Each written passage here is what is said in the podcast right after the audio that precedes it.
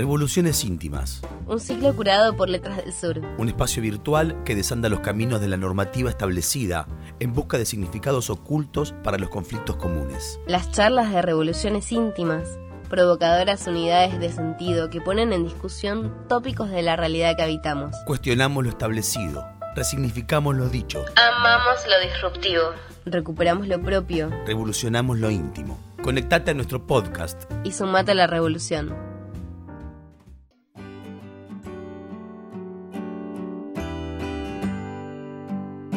Lo correcto, lo incorrecto, escribir para encajar en el contexto, desarrollar una obra para que hable de lo que todos quieren que hable. ¿Cuál es el límite? En esta charla con la escritora Ariana Harwicks, autora de novelas como Precoz, La débil mental y Matate Amor, debatimos sobre el valor de la literatura, la pintura, el cine y el teatro en una época donde las jaulas se disfrazan de libertad. Hola Ariana, ¿cómo estás? Hola, ¿cómo estás? Bien, ¿vos cómo andás? Bien, tanto tiempo. Tanto tiempo, es cierto. ¿Qué se cuenta allá por, por Francia? ¿Cómo están las cosas? Sabemos que con el tema del frío también eh, las autoridades han puesto como una observación un poco mayor con el tema del COVID, ¿verdad? Sí, sí. Eh, no, sí, más que nunca encontrar consuelo, bueno, donde se pueda, pero encontrar consuelo en la literatura, que es lo que nos concierne ahora, ¿no? Que es lo que nos une, digo, en este caso, en esta charla, en esta discusión, en este debate, no sé, en esta, en, estos proyectos de diálogos literarios, eh, y si no encontrar consuelo, lo que uno encuentre consuelo, pero son tiempos dificilísimos para cada uno por razones muy, muy distintas, ni hablar, no quiero hablar de eso, que son la gente que tiene a alguien internado, etcétera. Eh, pero para mí, que yo nunca pensé eh, venir a vivir a Francia como un exilio, es una, carga, una palabra muy cargada de política, ¿no? Pero como un, como un lugar donde yo, del que yo no podría irme. Yo nunca lo pensé como un lugar de encierro o un lugar donde del que no pudiera cuando yo quisiera irme, ¿no? Esa especie de ilusión, porque después no es cierto, pero bueno, había algo ficticio, ¿no? Como tentativo en esos 11.000 eh, kilómetros, 14 horas de vuelo, siempre eran como, bueno, atravesar el Atlántico y llegar, ¿no? La noche en el Atlántico y llegar, punto, listo, me duermo y estoy en, casa en Buenos Aires, ¿no? Y ahora hace un año y medio, un año, bueno, un año en realidad, eh, que no se puede y creo que no se podrán todo este año, de Francia no podemos ir. Antes estaba la ilusión que yo decía, bueno, somos argentinos, queremos somos actores, queremos actuar, somos argentinos, queremos entrar, pero no. Entonces se vuelve todo mucho más eh, doloroso, más extraño, ¿no? Porque la propia familia se desdibuja, ya es como una distancia que no suple las tecnologías, ¿no? Que no está esa ilusión del, del, mundo globalizado. O sea, globalizado sí por la enfermedad, pero no globalizado de poder vernos, ¿no? Bueno, como vos como, como, como, voy a decir, proveedora de palabras, porque has logrado ponerle palabras a un montón de situaciones que muchas personas nos pasan y como lectores nos vemos reflejados. El año pasado salió el texto que eh, recién lo, lo mencionábamos, desertar, y hay una diferencia entre desertar e inmigrar, ¿no? Eh, ¿Cuál es esa diferencia para vos? Sí, totalmente, totalmente. Eh, me siento acá un vampiro toda blanca, dormida, y veo que hay gente, y digo, bueno, estamos todos, eh, como es lo que te decía la otra vez, como una especie de comunidad, acá unidos en este diálogo que no los puedo ver, bueno, acá eh, un poco extraño todo. Claro, desertar, por supuesto que es, corremite al término de la guerra, bélico, ¿no? En, en tiempos de guerra, el que desierta desertar era un crimen, ¿no? El que desierta del campo de batalla, de la trinchera, puede ser aniquilado, ¿no? Y nos, en el caso del librito que sacamos con Mardulce, eh, hace poco, hace unos meses, es eso, es un poco llevar a la exageración esta idea de que el que se va del país desierta, abandona el campo de batalla, como esta falsa idea, pero muy, muy, muy, muy dicha, de que irse del país es una especie de traición a la patria, ¿viste? Todavía se dice, el otro día alguien lo dijo, ah, ¿qué van a hablar si se fueron? como si irse fuera a traicionar a la patria y nadie de los que se queda la traicionaran, ¿no? Como, Mm. como si no fuera, no pudiera ser un vendepatria quedándote y viceversa. Pero bueno, son términos muy de los 70, ¿no? Vendepatria. De patria o muerte venceremos de los 60, 70, Revolución Cubana. ¿No? La guerrilla, los movimientos, digo, es, los jóvenes no, son como el, diccionario, la retórica de otras épocas. Y justamente este, a mí me gusta descentrar la palabra. Estaba pensando recién en Agota Christoph, que ahora va a, va a salir un libro, bueno, em, etcétera, y em, los cuentos, y pensaba en ella porque es una fuente de inspiración, porque ella también se vio obligada, pero eligió cambiar de lengua, empezar de cero, ser una analfabeta a los veintipico, treinta, y mm, empezar a escribir, y yo también me sentí una analfabeta, cuando- todavía me siento una analfabeta, o sea, podés ganar un premio y tener es, 20 traducciones y sentirte una analfabeta al hablar otra lengua que no, que no la hablas bien o que no, que nunca llegás a la perfección, ¿no? Mm. Y eso es un sentimiento, ¿es un sentimiento personal o es un sentimiento que nace también de lo que otras personas ponen de manifiesto al estar enfrente tuyo? El hecho de ser una analfabeta, que es un poco el caso de Agota Christoph, ¿no? De, ser- Sí. de- de empezar de cero en otra tierra cuando sabes que las cosas no son amigables, no, no es que te están recibiendo para abrazarte.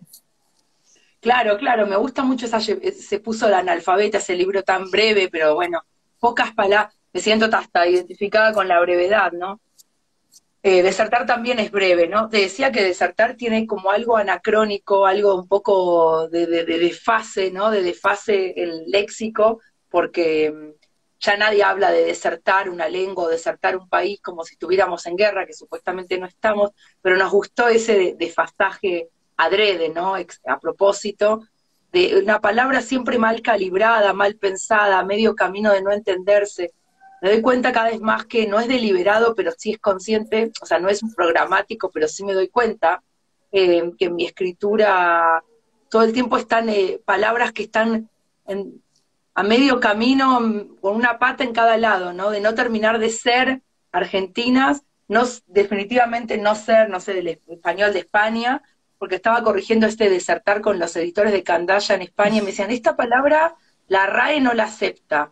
Ah, digo, pero ¿quién la acepta? Me fijé en Larousse, de los diccionarios franceses no la aceptan. El argentino no es una palabra de la jerga argentina. ¿Qué es? Bueno, está ahí en un limbo, ¿no? En una palabra ya está contaminada. Y vos me preguntabas si te lo hacen sentir los demás o uno lo siente. Un poco y un poco, es dialéctico. Yo me doy cuenta que no, que no termino de, de- de entrar en la lengua francesa como yo quisiera, que es de manera perfecta, y un poco me lo hacen sentir a veces cariñosamente, pero igual se siente. Eh, inmigrar es aceptar ese rechazo, ¿no? Eh, apropiarse de ese rechazo y hacer algo con eso, ¿no? Mm. Lo voy a anotar porque me parece súper interesante.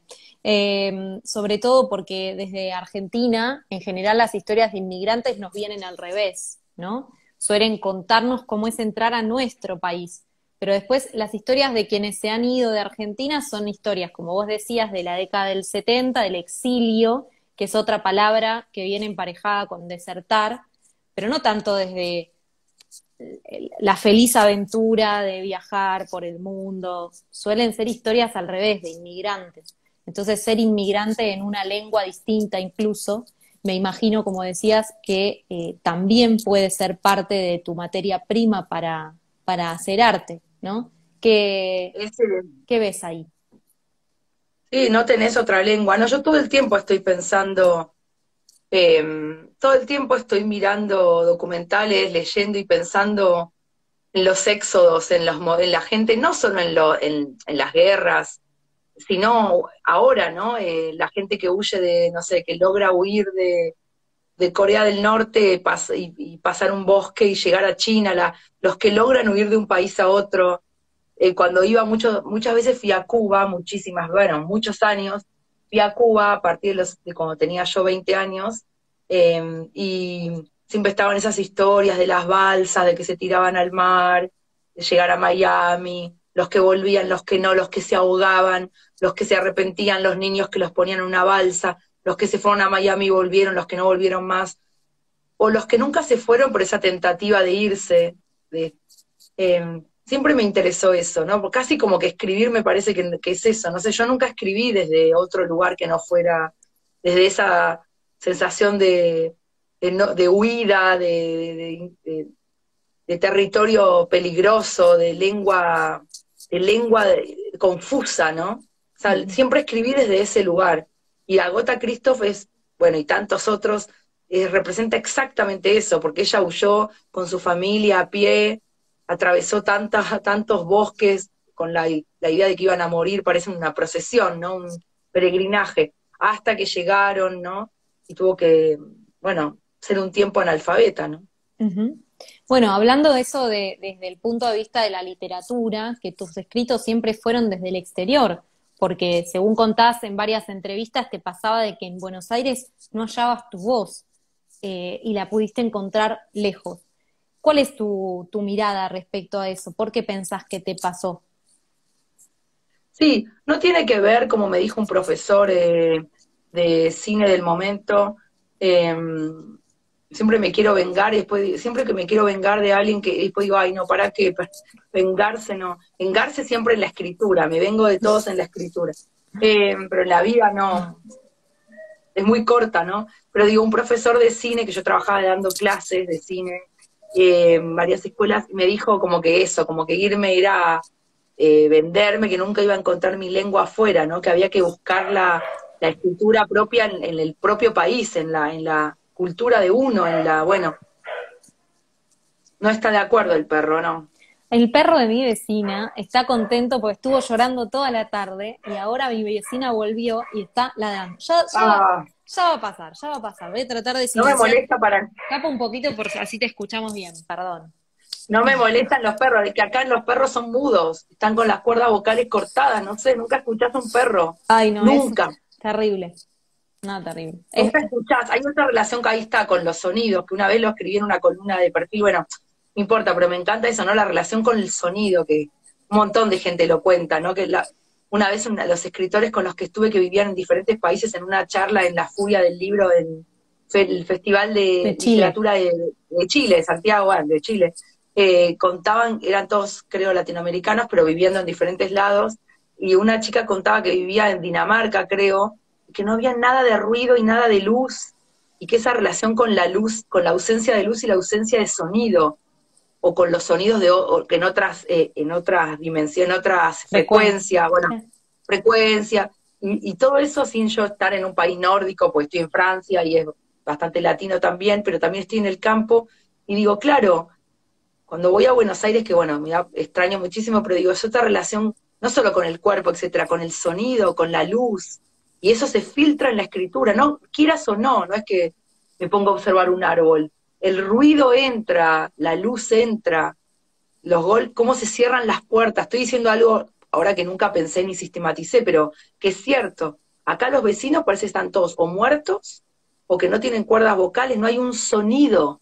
Está lleno de chicos en la hora pico de la cena, no hay un ruido de un plato. Yo estaba acostumbrada a escuchar platos colectivos. Bueno, para decirte que todo eso influye en la escritura. Y no es que yo encontré la escritura en Francia, porque yo no siento que la escribí en Francia, mi novela, las, mis novelas. ¿Viste esto que se dice? O sea, yo estaba en Francia empíricamente, pero no estaba en Francia, tampoco estaba en Buenos Aires. Justamente escribir es ese otro lugar. Eh, no estás en París, no estás en Almagro, no estás en ningún lado.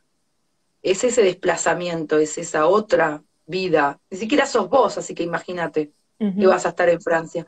Yo sentí eso, que la escribí como en un tiempo borroso. Y ahora estoy buscando ese tiempo para escribir mi próxima novela. Hasta que no lo encuentre, no, no la voy a poder escribir. Yo no la escribo como viendo en foco, ¿viste?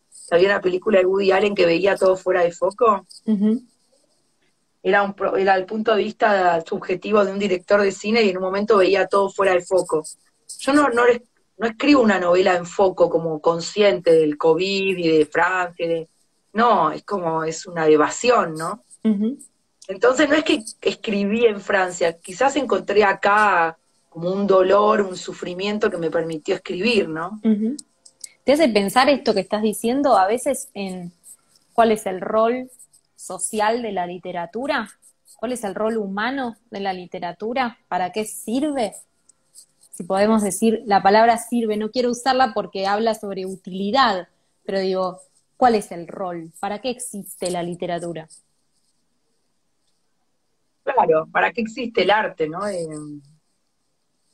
bueno, para lo que se está planteando ahora, no. Eso seguro no. O sea, la utilidad que le quieren dar o el sentido, para no hablar de utilidad, como decís vos, el sentido que le quieren dar al arte, no hago distinción entre literatura, escultura, poesía, bueno, cine, teatro, etcétera, música, pero no, el sentido, o sea, estoy segura que el sentido que se le está dando en, en este comienzo maravilloso del siglo XXI, estos 21 años, ese seguro no es el sentido del arte. Otros siglos lo han buscado. Ay, ahí te perdimos. Me parece que se silenció tu micrófono. A ver ahí. No toqué nada, ¿eh? Ahí va. Sí, puede ser Instagram, viste que a veces pasan cosas. Censura. Sí. Censura. Ya te, te censuró Twitter, ahora vas por todo. Ahora vas por Instagram. Vamos, vamos, vamos. No, eh, Claro, antes se censuraba gente que podía morir, se censuraban a los comunistas, bueno, los comunistas también censuraban a los anticomunistas, antes era una causa de, vida o muerte, ahora se censuran un algoritmo y ni siquiera tiene el prestigio de la censura de, ¿no? de Rodolfo Walsh, qué sé yo.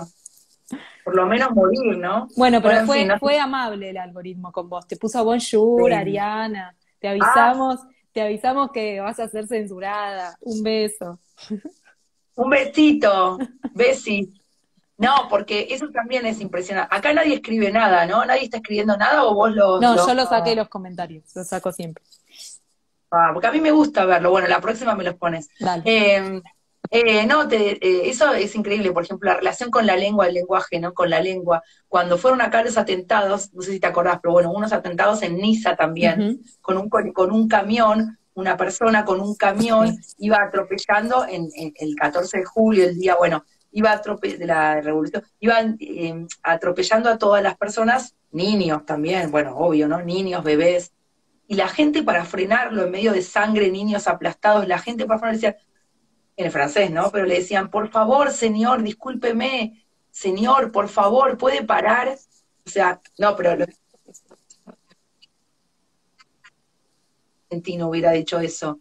Imagínate un terrorista argentino que está matando gente, ¿no? O sea, la puteada, la, la, ferocidad de la lengua que para frenar ese masacre, esa, esa. Bueno, y acá yo los escuché, o sea, yo lo vi, lo escuché en, reportajes, en. Por favor, señor, Monsieur, s'il vous plaît. ¿Cómo, Monsieur, s'il vous plaît? ¿Cómo, por favor, señor? No. Postura que todos tenemos, los franceses, los ingleses y por supuesto, pasa que yo detesto la impostura de la lengua que yo vivo, la alemana o la croata, no la sé, pero detectar las imposturas de la lengua, del lenguaje, ¿no? ¿En qué estamos siendo falsos? La, impostura, ¿no? Que está en todo. Esto que te estoy diciendo, ya estoy llena de tics, de imposturas, vos también. Pero bueno, Sartre decía que había que luchar contra eso, ¿no? Luchar, sacarse como el fardo de la impostura, ¿no? Que tenemos todos. Pero mm, pero vos me habías preguntado algo, no me acuerdo. Sí, digo, eh, ¿cuál es el rol social de la literatura? ¿Cuál es, esa utilidad, la mal llamada utilidad, ¿no? para, para, para el ser humano. La literatura y el arte, porque vos lo, llevaste también al arte, que en otras palabras es tu, tu trabajo también, porque trabajas en cine, estudiaste teatro también, ¿no? Sí, ah, claro, sí, eso me, hacía la tonta y me iba por la tangente, claro. Cuál es el sentido, cuál sería el sentido del arte, de la literatura ahora, para qué, una vez más preguntarse para qué, ¿no? Yo estudié bastantes materias, no terminé la carrera de artes en la UBA, y era bastante nueva cuando yo la estudié, recién surgía, pues estaba letra, filosofía, antropología, historia, eh, en Puan, ¿no? En Puan, pero artes era nueva, y así que no la hice entera, pero la hice, y todo era eso, ¿no? ¿Para qué sirve el arte? Eran todas las materias, básicamente.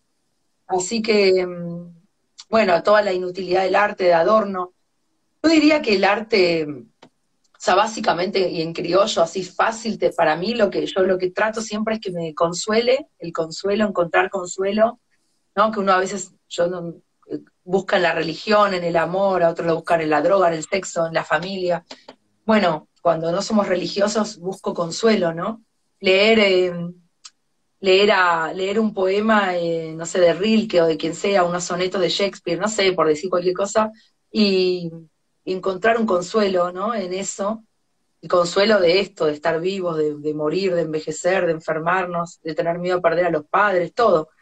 Y, también que me ayuda a pensar, ¿no? Creo que eso último se olvidó ahora, ¿no? O sea, que el arte tiene que mm, ayudarnos a pensar mejor. O sea, me siento a ver una película de Truffaut o me siento a ver una obra de teatro de, no sé, de Tennessee Williams o, o a escuchar la música, no sé, una, sonata y, o quien sea y que me dé consuelo, el consuelo da belleza y que me ayude a pensar, a pensar algo que no había visto, que a pensar mejor, a pensar mejor, ¿no? A desenmascarar. Y, pero por eso es imposible el arte políticamente correcto, porque inhibe el pensamiento, ¿no? Lo coarta, lo, lo inhibe, y, si no podemos pensar... El, el, que sea políticamente correcto es porque esa, esa corrección, ¿quién la instruye? Eh, la, el gobierno de turno, la censura social, ya hablamos de la cancelación, pero digo, para que sea políticamente correcto tiene que haber un organismo que es el que rige es eh, lo que está bien y lo que está mal, ¿no? Claro, y sí, eh, siempre toda, toda época tiene una ideología dominante o las ideologías vigentes. Eh, es imposible no planear la historia y no ver las modas, no ver que todo esto pasará y vendrá otra cosa y después otra. La historia es una máquina tonta de repetición, repetición, ya lo saben los historiadores, por eso te agarran la cabeza, pero saben que esto pasará. Em, sí, la, pero me parece increíble que ahora, en este instante, periodistas de Argentina o de donde sea en plena democracia tengan miedo de hablar, piensan 20 veces lo que van a decir, tienen miedo real, no porque los vengan a matar, pero porque los cancelen, los anulen, los... Eh, ah, eso es increíble, eso es exactamente el centro del totalitarismo, cualquier totalitarismo se basa en eso. Antes de hablar, bueno, yendo al extremo Corea del Norte, tienen pánico hasta a silbar, estoy yendo a, Corea del Norte, ¿no? Pero bueno, después se llega en algún momento. Eh, te pueden fusilar por haber silbado o por haber eh, leído un diario al revés o por haber tarareado algo. Y, y, los norcoreanos, bueno, los, yo vi documentales y leí libros, pero se sabe poco, pero lo que se sabe es que están todos aterrorizados porque están convencidos de que les pueden leer la mente. Entonces tienen obviamente pánico de pensar, aunque no digan nada, el síndrome del miedo adquirido, el SM, SMA, eh, el síndrome del miedo adquirido, es lo más fuerte que existe, porque tenés miedo de que te lean la mente, y ahí ya está. Entonces, no digo que hayamos llegado ahí, pero nosotros occidentales, capitalistas, cosmopolitas, clase media, estamos ahí, teniendo miedo a ver si lo que estoy diciendo, balbuceando, ¿no? Balbuceando. Mm. Hay una cosa también eh, que sucede en tus textos, acá yo estaba mostrando antes de que te sumaras eh, La Débil Mental y Matate Amor, que son eh, las dos novelas que sacó eh, Mar Dulce, después está Degenerado también, que salió por anagrama. Digo, cuando vos escribís, estás, me imagino Ariana frente a la computadora riéndose diciendo esto es re, políticamente incorrecto o no. O sea, hay como una saboreada de tu parte de, ya sé que estoy escribiendo algo que va a hacer que la gente se levante de su zona de confort y te faltó precoz. La, y me faltó, no, y me faltó precoz. Ya está. No, no, digo porque son las tres hermanas o los tres hermanos. Sí, sí. Eh, eh, la tríada, ¿no? La trilogía, la tríada y, y el niño, el, la oveja descarriada, ¿no? Por eso digo, como la oveja negra, la oveja negra. Eh, no, por favor, me muero, Cecilia, me muero. Si me llegara a pasar eso, soy una caricatura. Me encantan las caricaturas de Capuzoto, que bueno, cada, cada país tiene su humor, pero me parece que, bueno, obvio que todos lo, amamos, pero me parece que cristaliza y, muestra algo que, es perfecto en su ridiculez, en su absoluta eh, es como delirantemente, pero es cierto, la caricatura, cuando un artista, una persona, pero un artista se vuelve la caricatura de sí mismo, a fuerza de repetirse los tics, cuando él hace el, rockero pomelo o lo que sea, esa especie de, sí, de, y no, no, en absoluto, jamás se me ocurriría, ni siquiera se me ocurriría, ni tampoco en degenerado, que era el punto de vista de un violador, supuestamente violador, pero tampoco en las madres, nunca se me hubiera ocurrido eh, ese goce, ese regocijo de decir, uy, esta escena hay algo de políticamente incorrecto porque roza el, incesto madre-hijo, eh, y entonces acá eh, contra la policía hay una especie de transgresión política porque,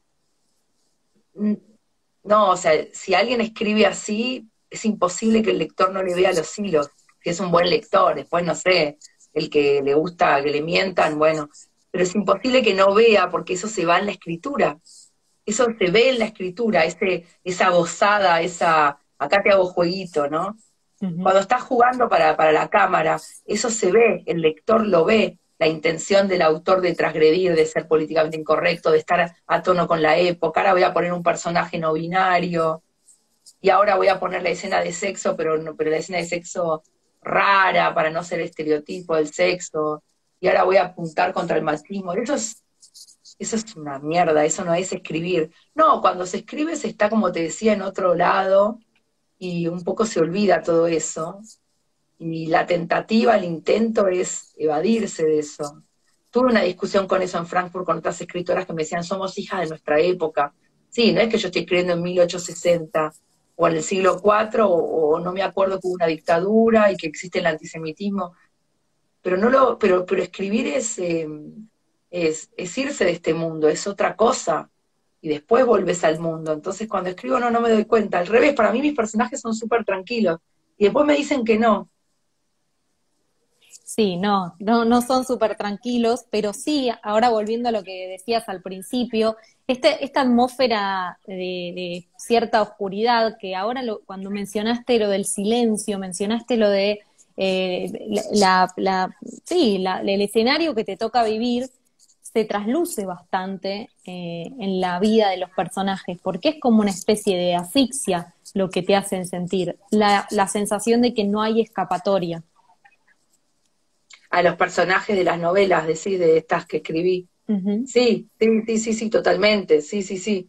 Claro, está, pues yo digo, no es que mi escritura nace de Francia, tal vez hubiera sido en una isla desierta, en cualquier otro país, en un bosque, tampoco es Francia, porque en Francia yo no pude escribir nada, es ese campo, yo tengo esa superstición de que me voy a ir de esa a otro campo y no voy a, no voy a poder escribir más. Tengo esa superstición, entonces me quedé en una cosa muy insólita, porque yo me quedé en un pueblo que no tengo nada que ver yo ahora.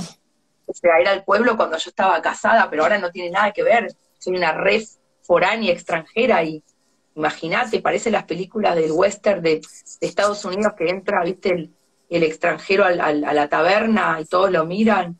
O sea, yo no, nadie me conoce, nadie me quiere, no tengo un amigo. Estoy ahí, vos decís, ¿para qué estoy?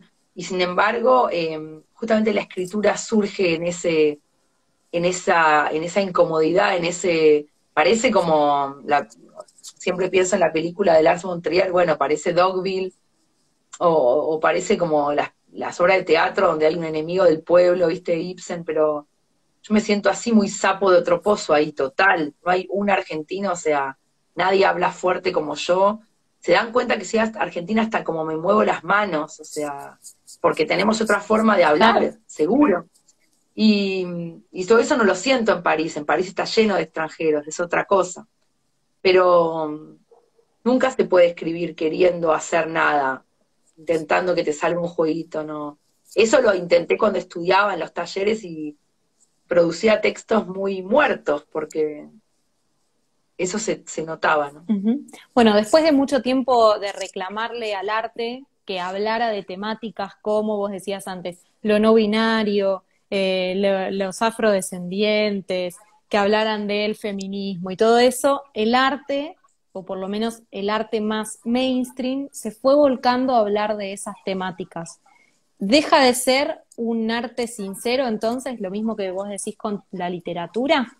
por ejemplo, películas de superhéroes como eh, la de eh, Black Panther, suponete, que es el protagonista negro que al fin se redime. ¿Cómo lo ves eso? Ah, no, no, por suerte no las vi.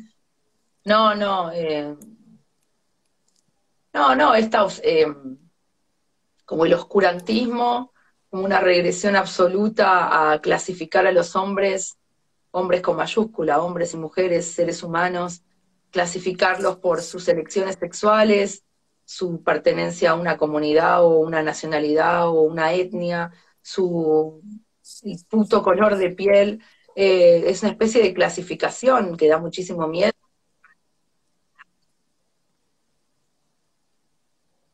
A la derecha y a la izquierda. Para mí recuerda la época del terror más grande, eh, y después creo que nos, nos va a llevar a, una gran infelicidad como seres humanos, pero es como un desprecio por el ser humano tan grande que te lo digo, me dan ganas de llorar.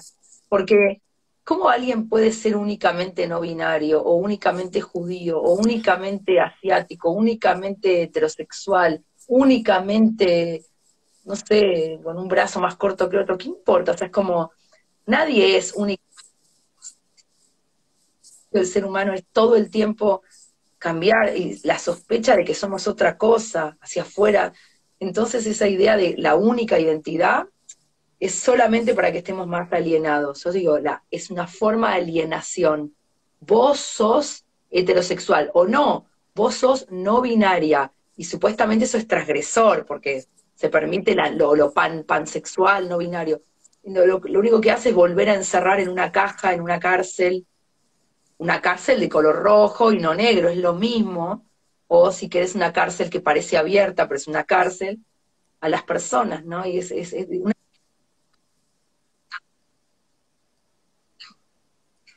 una gran infelicidad. Y el arte es imposible, por definición el arte transgrede todo eso, ¿no? Eh, el arte es libertad, seguro, es, lo único que es es libertad, no hay otra cosa que libertad. Eh, así que bueno. Pero depende depende de una mirada del otro, ¿no? A pesar de la libertad depende de la mirada del lector, decir, el espectador o... Exacto, porque si no es como que es ese árbol que se cae en el bosque, pero si nadie lo escucha no se cayó, digamos. Si el arte no tiene un espectador, no tiene alguien que admire un cuadro, no tiene alguien que vaya al cine, no tiene un lector, es como que al mismo tiempo no existe. Entonces sí depende de la mirada de otro, pero es libertad. Claro, la libertad del que hace ese arte, ¿no? Como... Eh, pues ya te digo, el, Guernica se supone que es, simboliza, por supuesto, el ataque a Guernica em, en la época franquista, de la Guerra Civil Española, mataron un montón de gente. Sí, pero él no lo pintó como un homenaje de...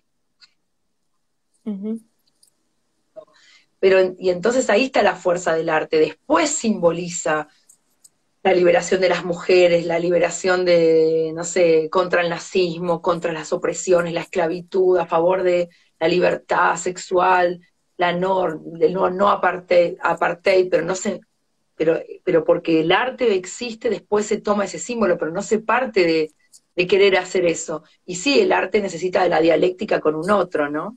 Se pueden escribir poemas, pero después tiene que haber el otro, se arma esa comunión de, ese consuelo mutuo que yo te decía antes, que a mí me consuela escribir, consuela muchísimo, es lo único que me consuela. Siempre digo, ay, tengo la escritura, siempre me pasa, que digo, ay, es todo un infierno, ¿no? pero, pero, pero está la escritura, o sea, que me puedo salvar. Pero después está, el que lee, ¿no? El que escucha a Schubert, no sé, y dice, bueno, gracias, me salvo yo también escuchándote, ¿no? es esa doble salvación, creo. Muy religioso lo mío, pero bueno, como no creo en Dios. Está salvada, te salvo. Eh, Ariana, siempre es un placer hablar con vos. Te agradezco tantísimo por haber, eh, habernos dado estos minutos de Francia. Esperaremos que en algún momento puedas venir a Argentina cuando pase esta situación, porque además por vos que extrañas mucho, pero además también para recorrer a todos, eh, todos los puntos donde los lectores te quieren abrazar y decirte gracias por el consuelo. Así que gracias por este ratito y seguramente tendremos oportunidad de vernos pronto. Qué linda esta charla nocturna para mí ah. eh, y a la tarde para ustedes y bueno. Muchas gracias, un abrazo enorme. Adiós. Chao. Seguinos en nuestro canal de Spotify, Letras del Sur Editora, y escucha los episodios de las contratapas de Revoluciones Íntimas. Seguinos en Instagram y Facebook a través de arroba LDS Editora y mirá nuestras novedades en nuestro sitio www.letrasdelsureditora.com.ar.